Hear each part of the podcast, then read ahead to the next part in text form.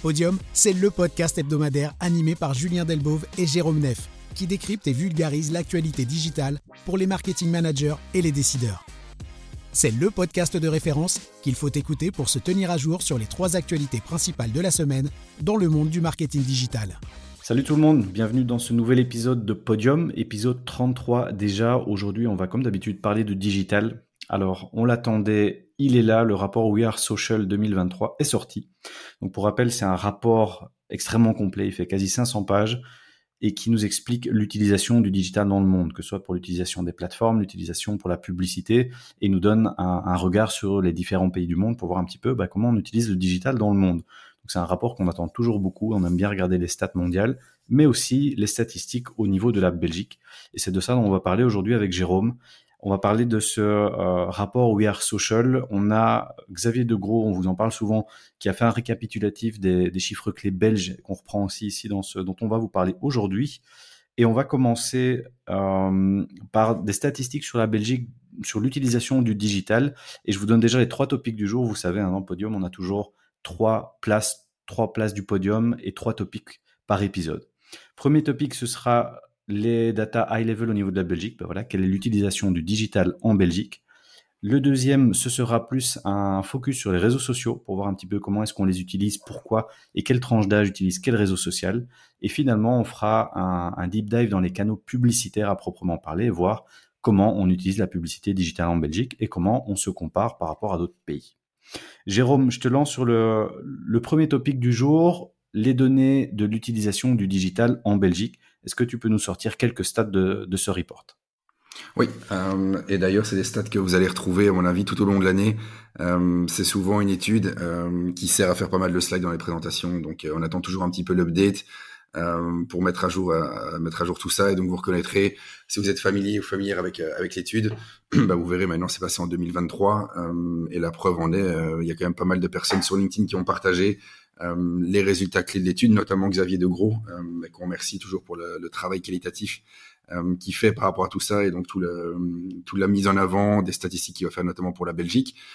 et donc, bah ici, voilà, je me suis tapé aussi les 450 slides de, de l'étude. il y a certaines choses qui sont amusantes, notamment l'utilisation des QR codes. c'est des statistiques qu'on trouve maintenant là-dedans. le fait que des personnes recherchent des informations santé de manière hebdomadaire. donc, il y a même des choses qui sont dans le digital euh, qu'on attendait moins, mais c'est toujours intéressant de voir effectivement, ben, notamment, euh, ici je vais pas aller plus en détail, mais euh, savoir que les Belges utilisent quand même pas mal les QR codes par rapport à une moyenne mondiale ou par rapport à des, pays limitrophes. Donc ça peut être toujours intéressant si à un moment vous pensez à ça, en disant est-ce que les gens utilisent oui ou non, en tout cas en Belgique.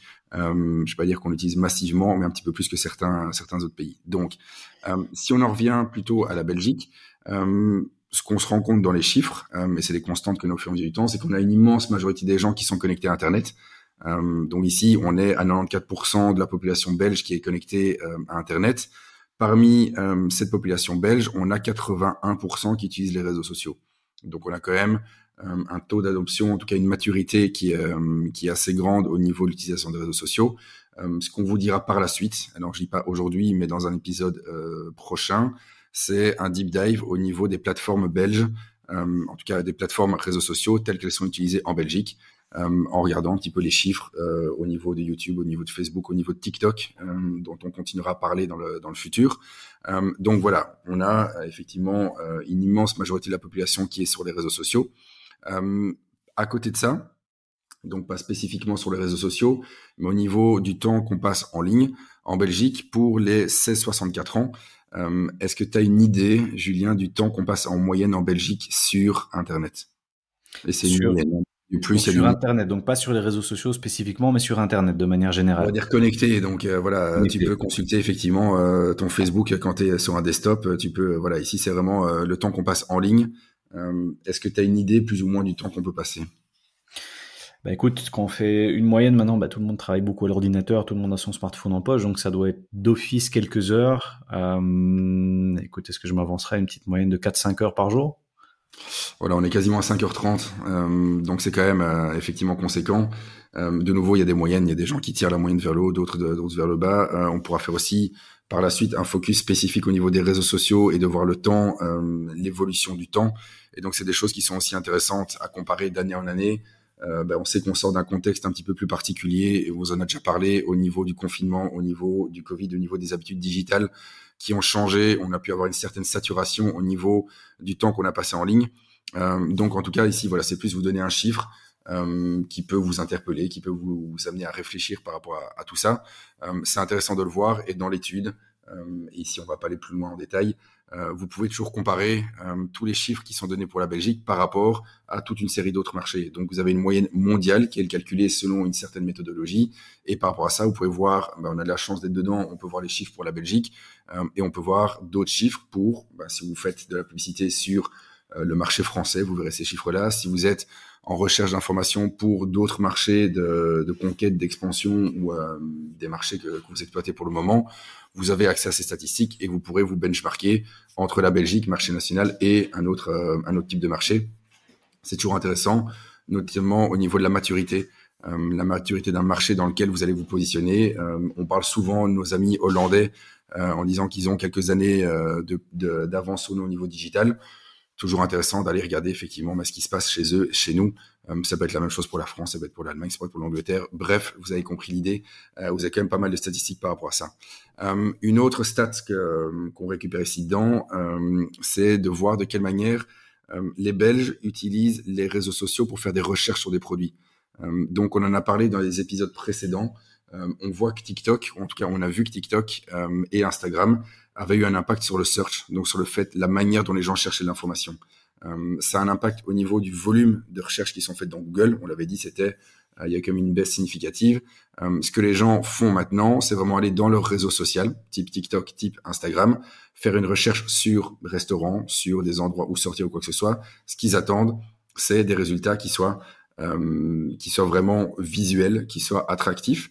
Euh, mais ce qu'on se rend compte, c'est qu'ici, en Belgique, seul un quart des utilisateurs des réseaux sociaux, en tout cas un quart des gens euh, qui habitent en Belgique, vont utiliser les réseaux sociaux pour faire des recherches, euh, versus une moyenne qui est à 43% dans le monde. Donc voilà, en termes de maturité par rapport à ça, on est bien loin d'autres pays, mais quand on regarde nos voisins, on est ben, au-delà des Pays-Bas qui sont à 25%, on est en deçà de l'Allemagne et de la France qui sont à 31 et 32%. Donc voilà, c'est une statistique qui vaut ce qu'elle vaut. Euh, mais je trouve ça intéressant effectivement de repositionner ou de reconsidérer un petit peu le poids que peut prendre que peuvent prendre les réseaux sociaux euh, en se disant ben voilà moi j'ai mon prisme déformant réseaux sociaux de par euh, de par ce que je fais en disant voilà les réseaux sociaux ben, c'est une immense majorité de l'activité des gens ben non au niveau du digital c'est une partie des choses c'est une partie de l'équation et c'est ce que on essaye de, de vous donner de vous transmettre comme information au fur et à mesure en disant voilà dans votre euh, marketing mix, bah, vous avez les réseaux sociaux notamment. Il n'y a pas que ça, il y a d'autres choses qui peuvent intervenir, euh, mais c'est intéressant de pouvoir le quantifier euh, et de pouvoir vous, positionner bah, par rapport à votre réalité. Vous allez peut-être voir que les réseaux sociaux sont plus importants que du search, que du display, mais c'est en tout cas une réalité ici qui, qui est transcrite dans ces chiffres. Donc si je récapitule ce que tu viens de nous dire ici, on a la grosse majorité de la population belge qui est connectée, 94% tu l'as dit, 80% utilisent les réseaux sociaux. Donc on a encore des gens, Jérôme, euh, tu en as sûrement aussi, qui nous disent bah, moi la pub sur les réseaux sociaux, je fais pas, ça sert à rien, mes clients sont pas sur les réseaux sociaux. Comme on le répète à chaque fois, bah, s'il y a de fortes chances qu'ils y soient. Le Belge passe en moyenne, comme tu l'as dit, 5h30 par jour en ligne, dont une bonne partie sur les réseaux sociaux. Donc effectivement, vos clients sont probablement sur les réseaux sociaux. La question, c'est de savoir ben, comment je vais aller les toucher correctement et pas c'est la faute des réseaux sociaux, mes clients ne sont pas dessus, parce qu'on voit clairement que c'est pas le cas. Et ce que tu nous dis ici en conclusion aussi, c'est que les, les Belges vont utiliser les réseaux sociaux plutôt de manière passive pour consommer du contenu, comparativement à des, pays limitrophes ou d'autres pays européens, plutôt que pour faire des recherches de produits. Tu disais à peu près un quart des personnes utilisent activement les réseaux sociaux pour faire des recherches et découvrir de nouveaux produits ou de nouveaux services ce qui est un peu en dessous de la, moyenne générale. Donc, on a une, une, population qui est plutôt de type passif. Après, on le verra, Jérôme, je suppose aussi que ça a une, un gros impact en fonction des tranches d'âge, que les jeunes sont probablement plus actifs que les, les plus âgés. Ça, on pourra éventuellement y revenir plus tard. Deuxième. après, euh, vas-y, je t'en prie. Sorry, hein, juste par rapport à ça, euh, il y a effectivement, c'est toujours amusant de regarder euh, le scope de tous les pays, mais donc de voir des pays qui sont aux extrêmes, euh, qui sont d'un côté ou de l'autre, donc ceux qui consomment plus. Euh, après, il y a des différences fondamentalement culturelles. Euh, donc, c'est toujours difficile de se dire, OK, on est à 27% versus les 43% euh, dans le monde, on est vraiment à la traîne. on a des pays qui ont des, approches radicalement différentes des réseaux sociaux. qui sont connectés ou beaucoup plus connectés, qui ne sont connectés qu'au travers de, enfin, principalement au travers des réseaux sociaux. Donc voilà, ça vaut ce que ça vaut. On peut vous remettre aussi des, informations sur la méthodologie de calcul. Tout est expliqué en long, en large et en travers dans, dans les slides. Donc voilà, c'est des indicateurs. si vous avez des questions, des doutes sur la méthode, on peut toujours vous aider ou en tout cas vous référer à l'étude qui est quand même assez bien fournie à ce niveau-là. Eh on continue sur le topic numéro 2, toujours en restant dans les réseaux sociaux. L'idée ici va être de, de faire un point sur pourquoi est-ce qu'on utilise les réseaux sociaux et finalement quel réseau social on va utiliser pour euh, pourquoi exactement. Donc ici il y, avait un deep dive qui est assez bien fait dans l'étude qui nous explique un peu ce que bah, pourquoi on utilise Facebook, pourquoi on utilise Instagram, pourquoi on veut utiliser TikTok et d'autres plateformes. Est-ce que tu sais nous donner un petit débrief finalement de pourquoi on utilise telle plateforme et quel type d'audience va plutôt aller sur telle ou telle plateforme? Alors, euh, je vais le faire de manière d'abord plus globale, euh, et puis après on va aller sur, les plateformes en particulier. Euh, dans l'immense majeure partie des cas, et quand je dis immense, en tout cas, quasi une, on va dire 50% des, des raisons d'aller sur les réseaux sociaux, c'est quand même pour se connecter avec la famille et les amis. quand on reprend Facebook, votre expérience. Alors, je sais pas euh, depuis combien de temps vous êtes sur les réseaux sociaux. Euh, bah, si je prends mon cas, voilà, ça fait quand même un paquet d'années. Euh, où à la base c'était simplement Facebook et c'était gentil, c'était amusant. Euh, mais donc là-bas, c'était vraiment de pouvoir retrouver un petit peu tous ses copains de l'époque, de pouvoir se connecter avec des amis, des, des personnes avec qui on avait voyagé. et donc c'était vraiment la base de la base des réseaux sociaux par rapport au web 1.0 qui était vraiment le côté on donne de l'information, on peut pas réagir. Les réseaux sociaux sont arrivés là-dedans de manière un petit peu plus euh, disruptive en disant ben voilà maintenant on peut vraiment interagir avec des marques ou en tout cas on peut retrouver des, amis et de la famille donc il y a quand même euh, dans 47% encore cette raison fondamentale d'utiliser les réseaux sociaux qui permet de euh, rentrer en contact avec ben, les gens qui vous sont proches, qui sont dans les cercles d'amitié ou des, des, cercles familiaux.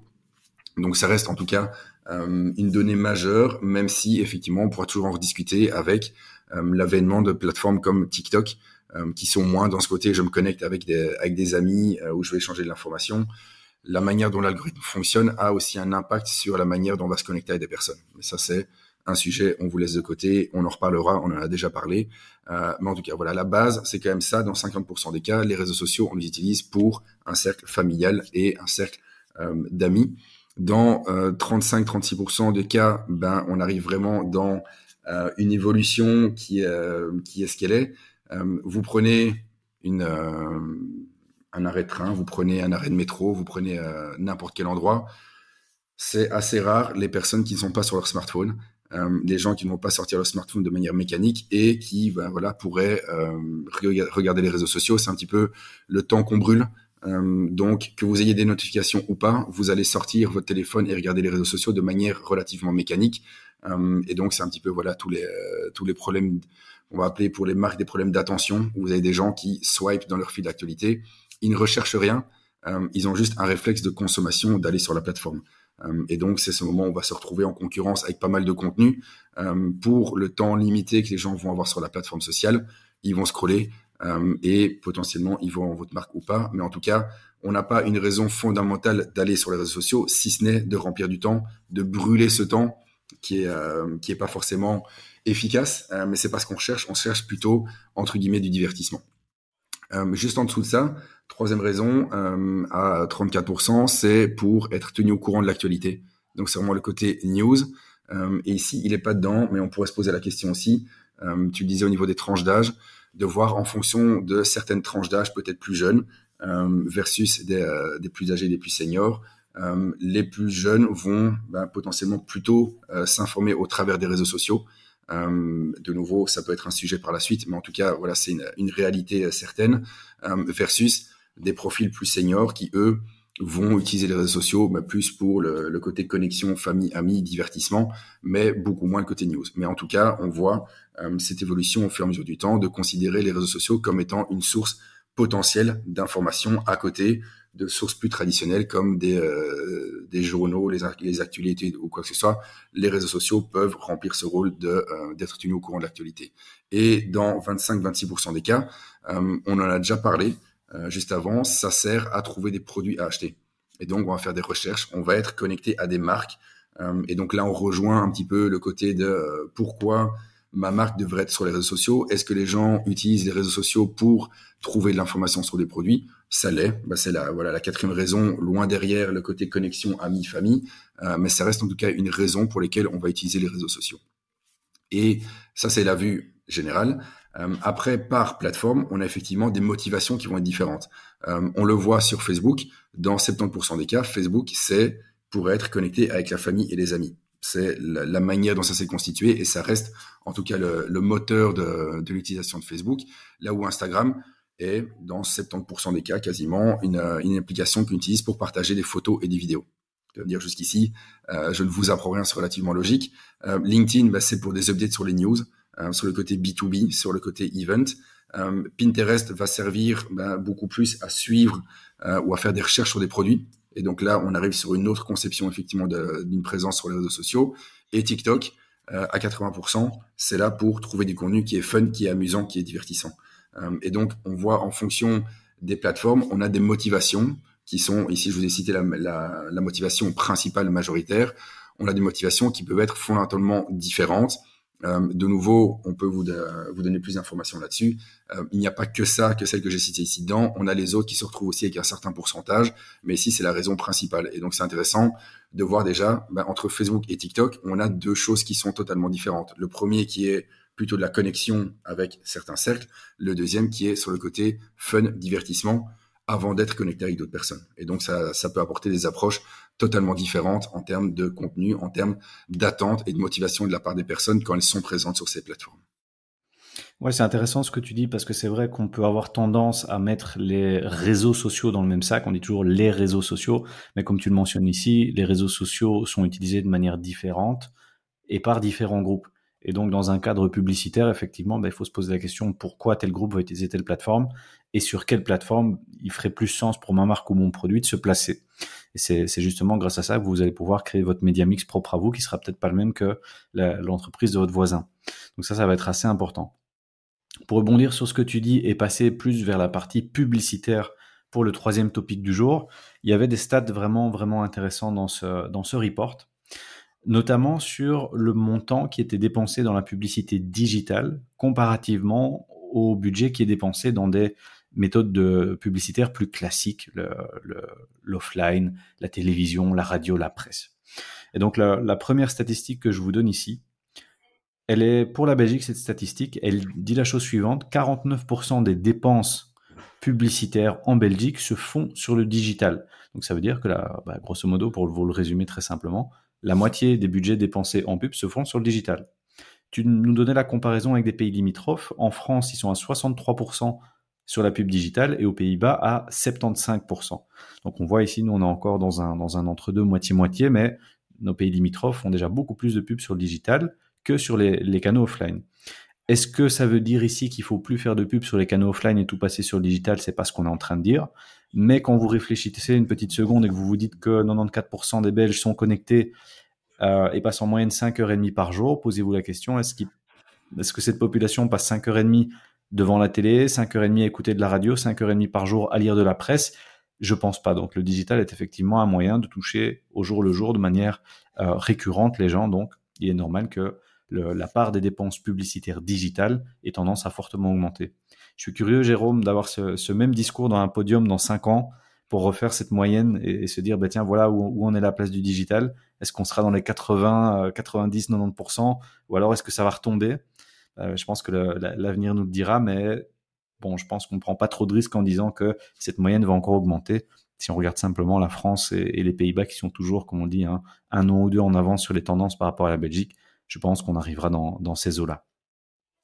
Ensuite, par rapport à ça, l'étude nous donne un petit détail par rapport à quel type de publicité digitale, parce que c'est vrai que bah voilà, la pub digitale, ça peut être euh, du search, ça peut être du display, ça peut être du, réseau social, ça peut être un, un, tas de choses. Et donc ici, je vous ai sorti trois statistiques qui me paraissent quand même intéressantes. Donc dans toutes ces dépenses digitales qui sont faites en Belgique, en moyenne, 41% de cette publicité, enfin de ce budget est dépensé sur ce qu'on appelle les réseaux de recherche. Pour faire tout simple, c'est la pub, publicité sur Google, publicité sur les réseaux de recherche. 30% est dépensé dans les réseaux sociaux. Et j'ai mis aussi ici une, une, stat qui est intéressante au niveau des influenceurs. eh bien, les, les, budgets correspondent à peu près à 7% du total. Donc on pense toujours que les influenceurs, c'est une énorme part. Oui, c'est une grosse part, c'est quand même 7%. Mais comparativement à 30% de budget dépensé sur les réseaux et 41% sur le search, eh bien, il y a quand même encore pas mal de parts de marché à aller chercher pour l'influence. Euh, et finalement, une autre stat qui, me semblait importante, mais avant que je, donne ces, stats, je vais simplement te demander à toi ton avis. Est-ce que cette balance 40% search, 30% réseaux sociaux te paraît euh, logique par rapport à ce que toi tu vois au jour le jour chez tes clients? Oui, ça me paraît, euh, c'est pas, euh, ça me surprend pas. Après, ce qui serait toujours intéressant, c'est de le comparer dans le temps, donc de voir l'évolution des euh, équilibres entre les différents touchpoints. Donc, tu disais voilà 7% des influenceurs. Si ça se trouve, ça a augmenté de de 200% par rapport à il y a un an. ici, bah voilà, j'ai pas été creuser la statistique plus loin que ça, j'avoue. mais au niveau de l'équilibre, effectivement. alors on est soit à 55 ans, je dirais, entre le, le display, search et les, les ads, réseaux sociaux ça dépend un petit peu du secteur euh, et ça dépend un petit peu des annonceurs. Donc c'est difficile de tirer une statistique globale euh, qui soit euh, transposable à tous les tous les business. Ça dépend. On a certains qui vont plus investir dans du search, certains qui le font pas du tout, certains qui font de temps en temps des campagnes en display. Donc l'équilibre me semble raisonnable de manière globale. après, je ne pense pas qu'il faille la, prendre comme étant la règle d'or à appliquer pour pour vos campagnes.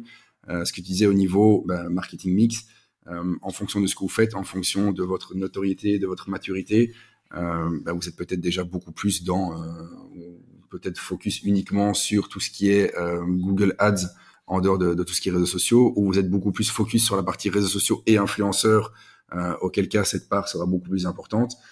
mais de manière globale, je pense que c'est des, statistiques qui tiennent la route au niveau du marché belge.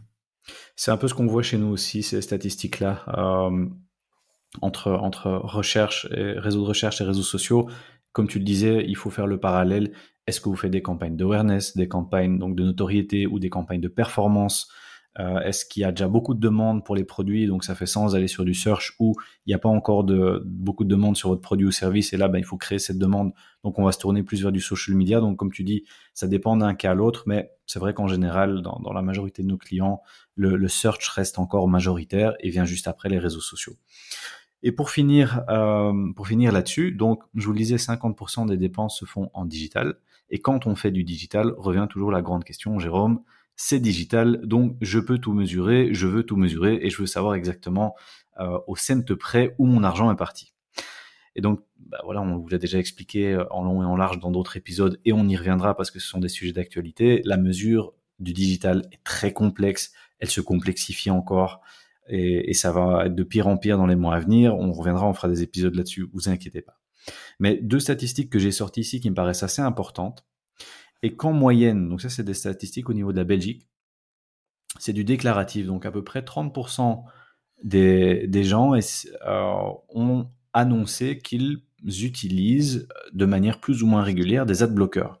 Vous savez, quand vous naviguez sur votre ordinateur, vous pouvez activer ce petit adblock sur votre euh, navigateur pour empêcher que les pubs s'affichent ou d'être traqués. Ça représente quand même 30%. Donc imaginez-vous, si vous avez 1000 personnes, imaginons qui viennent sur votre site, mais qu'en réalité 30% euh, utilisent des adblockers, bah vous avez peut-être beaucoup plus que 1000 personnes qui viennent sur votre site ou beaucoup plus euh, de data que vous ne pouvez pas suivre à cause de ça. Ça, c'est la première chose, les adblockers et les, bloqueurs de trackers, je les mets dans une plus grosse catégorie. Et ensuite, la deuxième statistique, c'est le refus des cookies. Vous le savez, quand vous naviguez sur un site, vous avez toujours ce bandeau très ennuyant qui vous demande si vous acceptez les cookies ou pas. Eh bien, 43% des gens déclarent refuser totalement ces cookies de temps à autre. Donc, ça ne veut pas dire que dans la moitié des cas, on refuse des cookies, mais c'est quand même assez récurrent. Et donc vous, en tant qu'agence ou en tant que marque qui faites de la pub digitale, vous vous dites, ben tiens, voilà, je, fais de la pub, les données que Google, Google Analytics ou Facebook me donnent, ben, je prends ça comme argent comptant, eh bien, il faut faire attention. Parce qu'il y a une grosse partie des gens qui bloquent physiquement les cookies avec un adblocker ou refusent les cookies, ce qui vous empêche de les traquer. Et donc, finalement, ben, vous avez, euh, vous avez euh, des datas qui sont partielles et on le voit souvent, Jérôme, qui sont à moitié complètes parce que bah voilà, quand on additionne ces adblockers et ces refus de cookies, ben, il ne nous reste plus beaucoup de data. Et donc, on ne sait pas toujours voir exactement ce qui se passe. Donc, on vous dit simplement, l'idée n'est pas de ne plus faire de digital ou de diminuer les investissements, mais c'est de se dire, c'est pas parce que c'est digital que je peux absolument tout mesurer. statistiques à l'appui de tous ces gens qui utilisent les, les adblockers. Est-ce que ces chiffres, toi, Jérôme, te, te surprennent? Euh, Peut-être par leur volume, euh, au niveau de la, hauteur des gens qui utilisent ces, ces solutions de, adblocker euh, ou qui refusent les, cookies sur les sites. Mais effectivement, ce que tu disais à la fin, pour moi, est le, point le plus important là-dedans. on a toujours eu tendance à se dire c'est du digital et donc on peut tout mesurer de manière parfaite. même avant, quand les choses étaient beaucoup plus permissives, au niveau de l'attribution, bah, c'était euh, pas toujours évident à 100% de faire l'attribution qui était correcte. Euh, maintenant, on le voit et euh, on l'a eu récemment aussi sur euh, sur d'autres campagnes. vous avez ce qui est affiché dans le Business Manager, par exemple. Vous faites une campagne de trafic, donc le but est de générer du trafic qui arrive sur votre site. Vous avez des chiffres magnifiques qui sont proposés dans le Business Manager de, de Meta. Vous arrivez sur votre site et là, c'est la catastrophe vous avez un gap qui est abyssal. Et quand je dis abyssal, c'est pas juste 10%. Ça, je peux vivre parfaitement avec une perte de 10%. On parle de perte de l'ordre de 70 ou 80% euh, en termes de résultats entre le nombre de clics qui sont annoncés d'un côté, le nombre de sessions que vous avez de l'autre, que vous traquez avec euh, bah, des UTM ou avec des, liens euh, spécifiques dans votre, solution de, tracking. donc, on est vraiment face à une évolution du comportement de la part des gens. Une évolution bah, qui s'est faite au fur et à mesure du temps, qui est renforcée par des éléments de contexte comme le GDPR.